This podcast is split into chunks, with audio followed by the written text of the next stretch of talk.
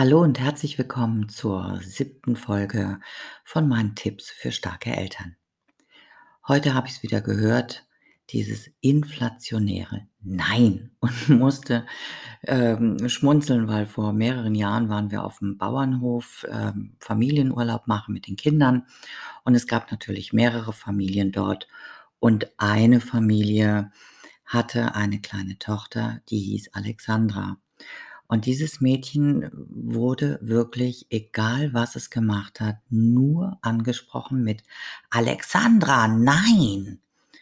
Wir haben uns schon gefragt, ob die tatsächlich Alexandra Nein heißt. Oder ob sie später, wenn sie gefragt wird, wie heißt du, dass sie dann sagt, Alexandra Nein. Weil wir haben diesen Namen nie ohne dieses Nein gehört. Egal, was das Mädchen gemacht hat, was es nicht machen sollte. Und äh, das war viel. Die Eltern waren da äh, sehr aufgeregt. Immer wieder Alexandra, nein. Und ähm, dieses inflationäre Nein höre ich in letzter Zeit auch hier im Straßenverkehr wieder öfter. Im Straßenverkehr, im Supermarkt, auf dem Spielplatz. Und Klar habe ich in gewissen Situationen, wie jetzt zum Beispiel am Straßenverkehr, nicht unbedingt die Zeit für lange Erklärungen. Ja, da will ich mein Kind einfach nur aus der Gefahr rausholen. Aber das geht doch auch anders als mit diesem äh, inflationären und heftigen Nein. Dieses Nein, bei dem ähm, erschrickt sich das Kind in dem Moment über die Tonlage, hört irgendwie auf, aber einen Lerneffekt hat es nicht wirklich. Wie aber kann es gelingen, dass das Kind trotzdem von einer Handlung abgehalten wird, was es aktuell nicht machen soll, unter anderem auch, weil es vielleicht gefährlich ist. Also im Straßenverkehr zum Beispiel hilft vielleicht einfach ein klares und lautes Stopp oder Halt. Stoppen und Anhalten sind Handlungen, zu denen ich das Kind auffordere.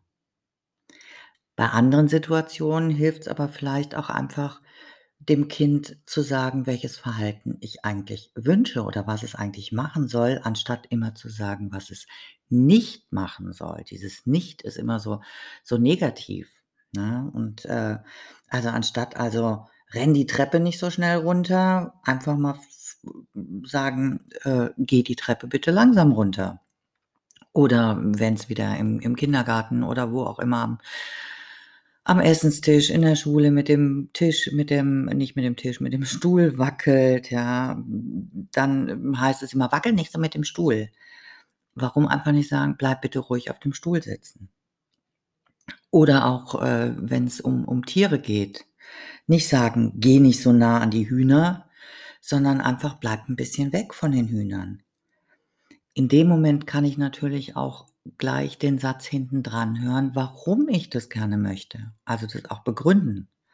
Ähm, und es hört sich definitiv besser an als dieses inflationäre Nein. Hat einen Lerneffekt und hat etwas Positives. Ich fordere das Kind auf, etwas zu tun, weil dieses etwas nicht zu tun reizt natürlich auch immer mal wieder diese Grenze zu überschreiten. Das ist das eine. Und zweitens geht dieses nicht irgendwann links raus, rein, rechts wieder raus und ich höre es überhaupt nicht mehr. Es geht uns selber ja genauso. Wir sind ja auch genervt, wenn uns permanent irgendjemand sagt, was wir nicht zu machen haben. In dem Moment, wenn man uns aber sagt, was wir machen sollen, können wir damit ganz anders umgehen. Probiert es einfach mal aus.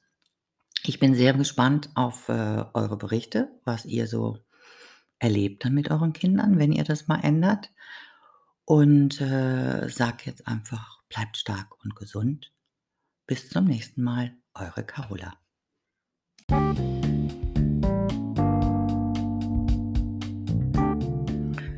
Wenn ihr mehr über mich wissen wollt, schaut doch mal auf meiner Homepage carola-baumgarten.de vorbei.